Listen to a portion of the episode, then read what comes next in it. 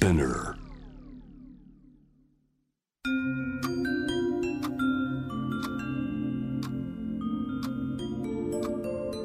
こんなこときっと取るに足らないからと性にまつわることを一人で悩み考えたことのある人たちへ。ここは気負わずに話せるお泊まり会。いつまでも終わらない会話の時間がその後の日々を支えるように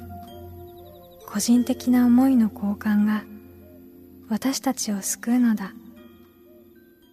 私とあなたでおしゃべりを。私たちのスリープオーバー。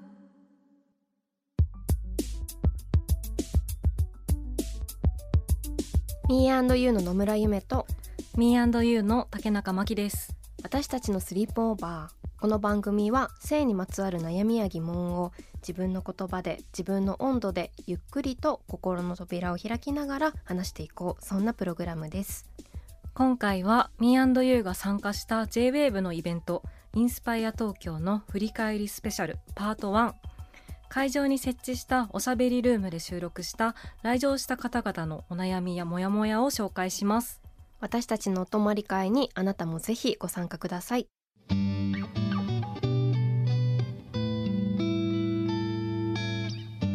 私たちのスリープオーバー今回は Me&You が参加した J-WAVE のイベントインスパイア東京を振り返ります。改めて会場にお越しいただいた皆さんありがとうございました。ありがとうございました。こう聞いてくださる方とお会いするという機会を初めて作ることができて、はい、嬉しかったですね。ね、なんか本当にいい時間を過ごさせていただきました。こうあの入り口近くにテントがあってこう遠くからめがけてきてくれる人とかいると、あまっすぐこちらをね向かってきてくれるみたいな。ズンズンズンズンズンズン。嬉しいっていう。ねなんか本当に、うん、あのそこでの新しい出会いみたいなこともあったりとか、うん、あのおしゃべりルームもねいろんな方々が自分のモヤモヤをお話ししてくださって、うん、嬉しかった。嬉しかったです。本当にこうおしゃべりルームもあのいろいろあのハートの付箋にこう番組へのメッセージも書いてもらったりしたんですけれどもこの番組を聞いてくださってる方があの来てくださったのでこう本当に悩んでることとか、うん、深く自分の中で感じてることとか違和感をこうたとえ初めて会ったりしたとしても、まあ、初めて対面で会ったとしても話せるっていうのはなんかすごいことだなって思って。ラジオとか、まあ、ポッドキャストを通じてこう顔は見えないけれども近い感じに で独特の距離感が生まれてたというか、うだから初めてお会いした方とかにもなんかあんまり初めてじゃないような感じがしたりとか。あーみたいな「わー」とか言って「わーってなんだよ」みたいな 感じだったんですけど、うん、ラジオってやっぱりすごく不思議な魅力を、ね、そうですねある、ね、場所だなって改めて思いました。はい、なんか JWAVE のラジオをたくさん聞いてらっしゃる方がたまたま、ね、あの私たちのスリープオーバーを深夜の時間帯に聞いて、それで知りましたって方とかも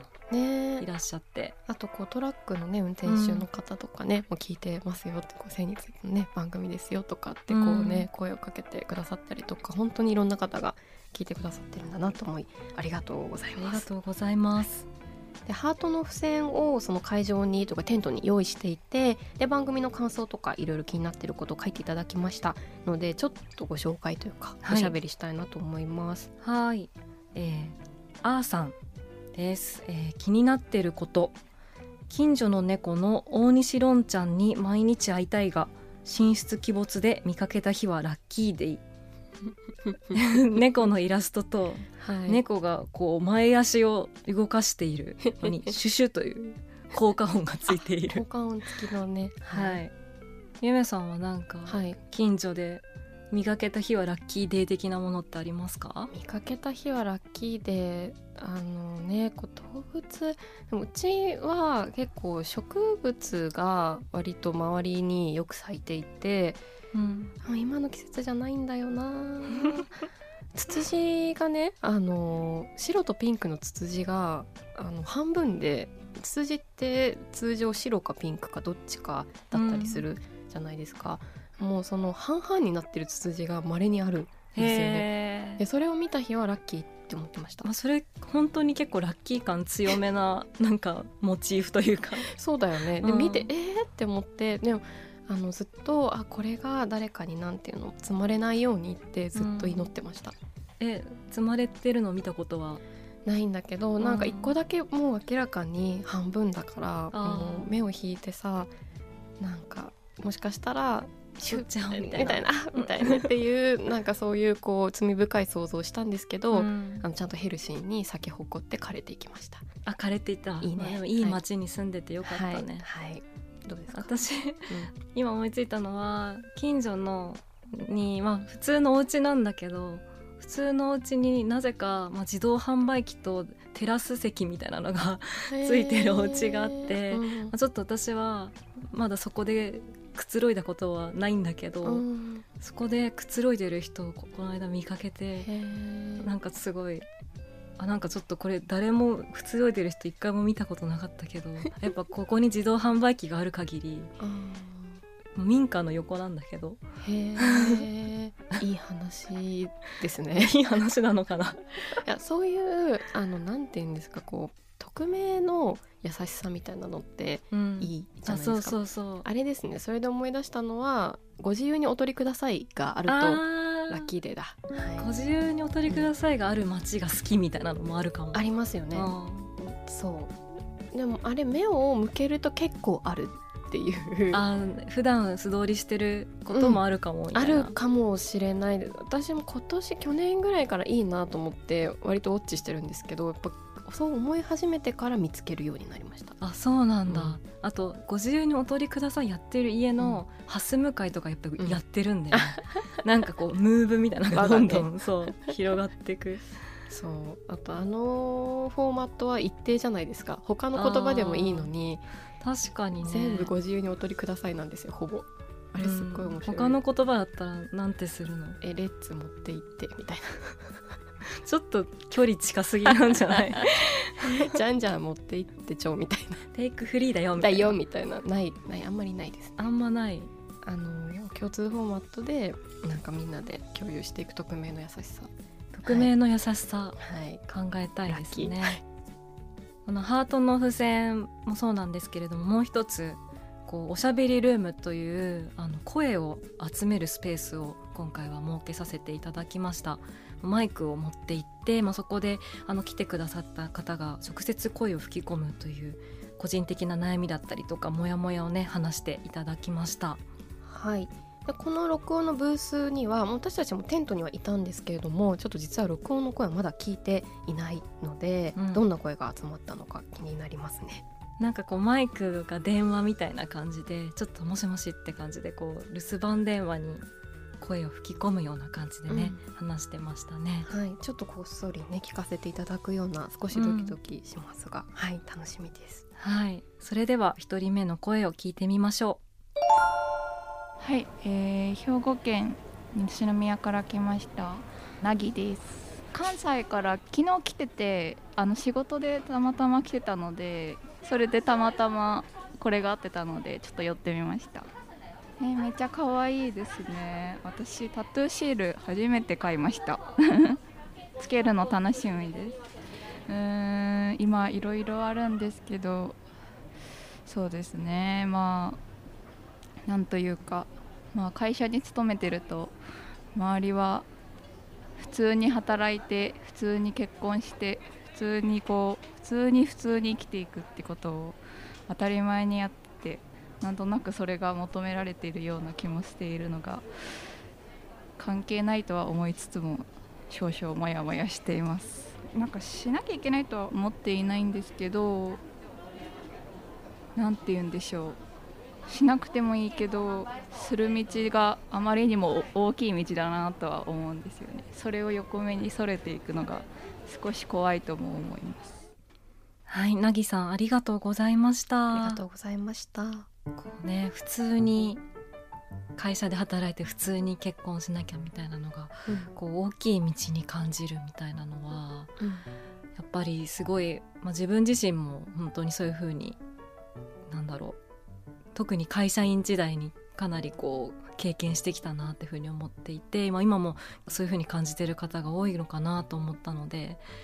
こうなぎさんの言葉でお話ししていただいてうんなんかこう共感された方とかも多いんじゃないかなってうん思いました。ねこう自分でこうしなきゃって思ってるわけじゃないんだけど、まあ怖いとか心細いっていうのはありますよね。うんなんか、うん、本当に周りの一緒にいる人たちとのことをやっぱり見てしまうし、まあ、比べるっていうか比べるって意識はなくてもまた違うところに目がいったりとかっていうのはあるなって思うしなんか本当普通って言葉って難しいですよね。本当ね、うん。難しいよね。何どこに基準を置いて普通なのかとかあとなんか普通ではないこととかがなんだろ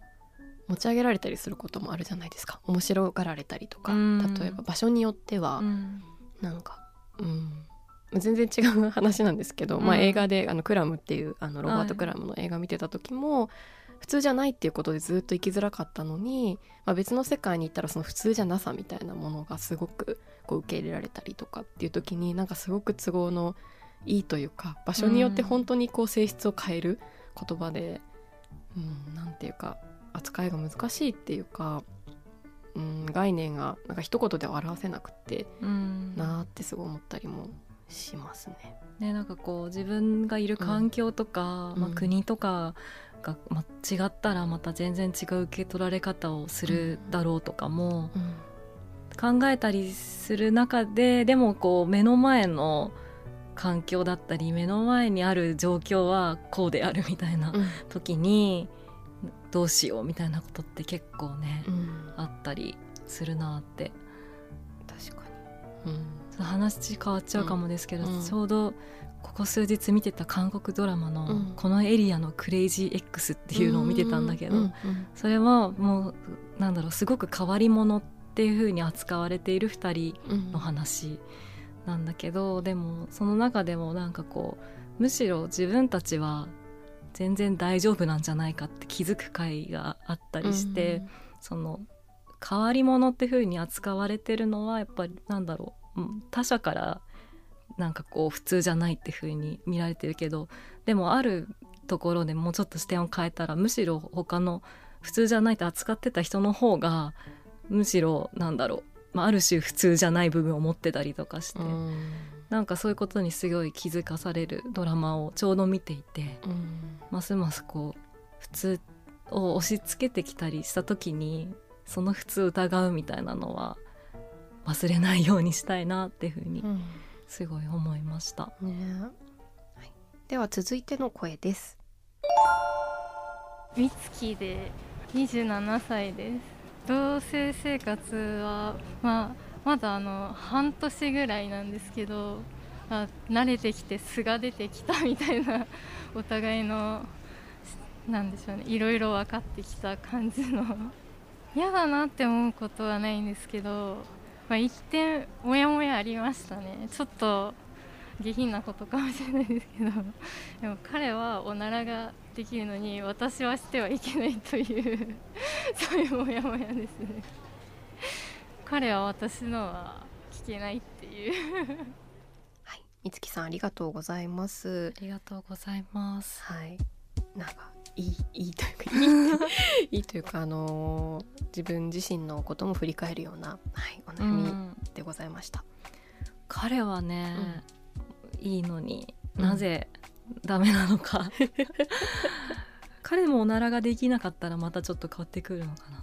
これはもう話し合いみたいのはされてるんですかね？えちょっとこうそれちょっと不平等じゃないかなみたいな。どうなんだろうね。なんかこう話し合いに持ってくのにちょっとやや難しい話題だったりするのかな。なんかこれがさおならじゃなくてさなんかこうお金の使い方みたいな感じだったらさ結構話し合いみたいな感じになれそうじゃん。うんうんうんこうちょっとおならのことについて話し合いしたいんだけどみたいにさうんうんでもな全然していいはずですけどね。確かに、まあ、半年経って同棲からでそれによってこう暮らしの違いが見えるっていうのは確かにありますよね。そういう。うん。なんかね、おならだけじゃなくても、なんですかね。こう選択するうん。頻度とか、うんうん。ありますか？なんか。えー、でも私はあの自分のパートナーとうん別々の部屋で寝てるんですけど、でそれはあの睡眠の質を向上させたいっていう気持ちで、だけど、じゃあおやすみって感じでこうそれぞれの部屋に行くみたいな、うんうんうん。なった時にちょっとやっ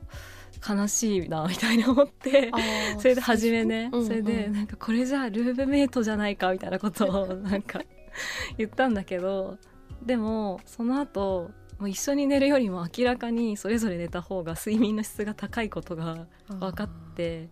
うん。もう今はむしろ別々に睡眠したいなみたいなそのスタイルが私にとってもいいなって思って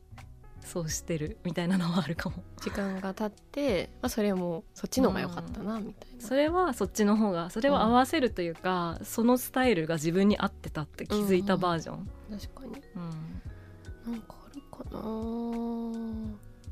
でも私、まあ、洗濯のね頻度っていうのは確かにあってすごい洗濯を一緒に住んでる人はねたくさんするから1日に3回ぐらい洗濯機回しててすごいすごい。3回。すごいたくさん洗ってあのタオルとか、まあ、下着とか外着とか全部分けて洗うからもうえもうずーっと洗濯機が稼働してるんですよねうちはね。でそんなにあの私は1週間に1度ぐらいだったんで一人で暮らしてる時は、うん。なぜそんなに洗濯をって思ってたんですけど でもねまああのねあの違うんだなとか、うん、ありますよね。でもさそれは、ゆめさん、うん。ゆめさんにもうん。3回洗ってよっていうふうにうん。課してるわけではない、ではないんですけどやっぱりこうたくさん洗濯回ってるとなんていうかやっぱり自分もそれをねあのしないとなっていうふうに気持ちはなるじゃないですか、家事という意味で。でも私が一人だったら1回週1でいいんだけどなみたいな。なんか2人だとしてもあの週23でいいのではみたいなこう単純計算だとね。うん。ってなるんですけどそこは向こうのあの相手のライフスタイルとしては1日3回だからなんかそこってこう単純に自分の生活の2倍にはならないっていうかうん。選択の数が。でそういうなんか面白さでもありなんか奇妙さでもあり難しさでもあり、まあ、楽しさでもあるみたいなことって、なんか人が2人になるからって言って全部が2倍になるわけじゃないっていうのはなんか面白いうんなって思うんですよね。そうですね、うん。なんかまあうん。合わせる、合わせて良かった場合もあるし、うん。合わせてやっぱり違ったこともあれば、うん。最初から合わせることうはん。不可能であるみたいなこともあるし、うん。うん。もうなんか一緒にこう暮らすとか、まあ、一緒に生きるみたいな人のことででも思うのは結構どうしてもなんか嫌だなって思う時って結構なんか責めちゃったりとか嫌だなとか徹底的に相手に分かってもらいたくて言っちゃったりするんですけどなんかもうちょっとこう相手のことを信じながら伝えるっていうやり方はすごくあるなっていうのは、まあここ数年すごい思うようになったことあー伝え方、うん、なんか「えなんでそういう風にするの?」みたいなのってやっぱ相手をすごい悪者だと思ってるっていうかじゃなくてなんかもうちょっと相手と自分で一緒によくあろうと思っしてるんだってことをベースにしながらなんか、まあ、おならだったらさ それこそうん。なんで私だけおならしちゃダメなのっていう風に言うこともありだと思うしでももう一方としてなんかなんだろう。まあでもそういうねあのいや人間だからさ私もさおならをさしたいわけだよ みたいな 感じで私のおならもさまあいいと思わない？みたいな感じの。まあ別にそれは言い方でなんかごまかそうってことじゃなくてなんか徹底的にこう相手が自分を理解してないっていうふうに思い込んで話すさなくてもいい。じゃないかなっていう。そうすごいそう思います、うん。なんかその話し合いだみたいな感じでやるとやっぱ向き合って、なんかややバトルっぽいなんかこう姿勢に向こうも話し合いかみたいな、そう。なる可能性もあるけど、うん。なんかそ、まあ、でもそうしたい時はそうしたらいいし、うん。そうじゃない話し方みたいななんかもっと茶化して話すとか、なんかこうなんだろう言えそうなタイミングの時になんかこう自分にとってもこう辛くない言い方で話すとか、うん。なんかそういうのはでも見つかっていったりとかしそうですよね。ね。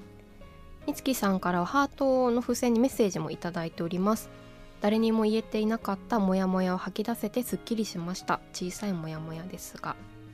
ことでありがとうございます。ありがとうございます。すっきりしたのは良かった。よかった、うん。でも小さいモヤモヤっておっしゃってましたけど、このね放送聞いてうん。はあみたいな私もモヤモヤしてた、おならのことって絶対思った人いると思う。いると思います、うん。おならの話したいって人かなり絶対いるよ、はいおしゃべりルームに参加してくださった皆様ブースに来てくださった皆様本当にありがとうございました。今回紹介しきれなかった声もあるので次回も引き続きインスパイア東京振り返りスペシャルをお送りします。お楽しみに。私たちのスリープオーバー。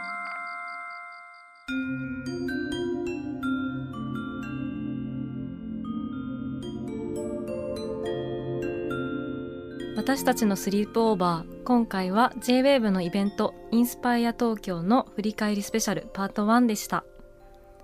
はい。おしゃべりルームでいただいた個人的な悩みやモヤモヤがね本当に生の声でこう吹き込んでいただいたっていうのですごいあなんかこう今までにはなかった回でしたね、うん。すごいやっぱ声いいですね。本当うん。になんかその方の声、話し方とかう、ん、なんかここにあ笑い声が入るんだとかそういうことも声だとわかるっていう。それね、うん。本当にすごいことですねね今回の企画。です。またこういうね、うん。あのことをやりたいなってすごく深く強く、はいはい。思うような 深く強く。もう一個ね言いたかったね。深く強くね。なんだたかくましく？そうって思った。ね私も たくましくって思ったんだよね。思った？すごくない？すごい。はい、言わなかったけど。あ言わなかった。はい、さあ皆さんは性について悩みや疑問はあるでしょうか？番組の感想や今後特集してほしいこと私たちのスリープオーバーのホームページからメールでお寄せくださいメールをご紹介させていただいた方には番組オリジナルステッカーをプレゼントしますのでお名前と住所の明記をお忘れなく。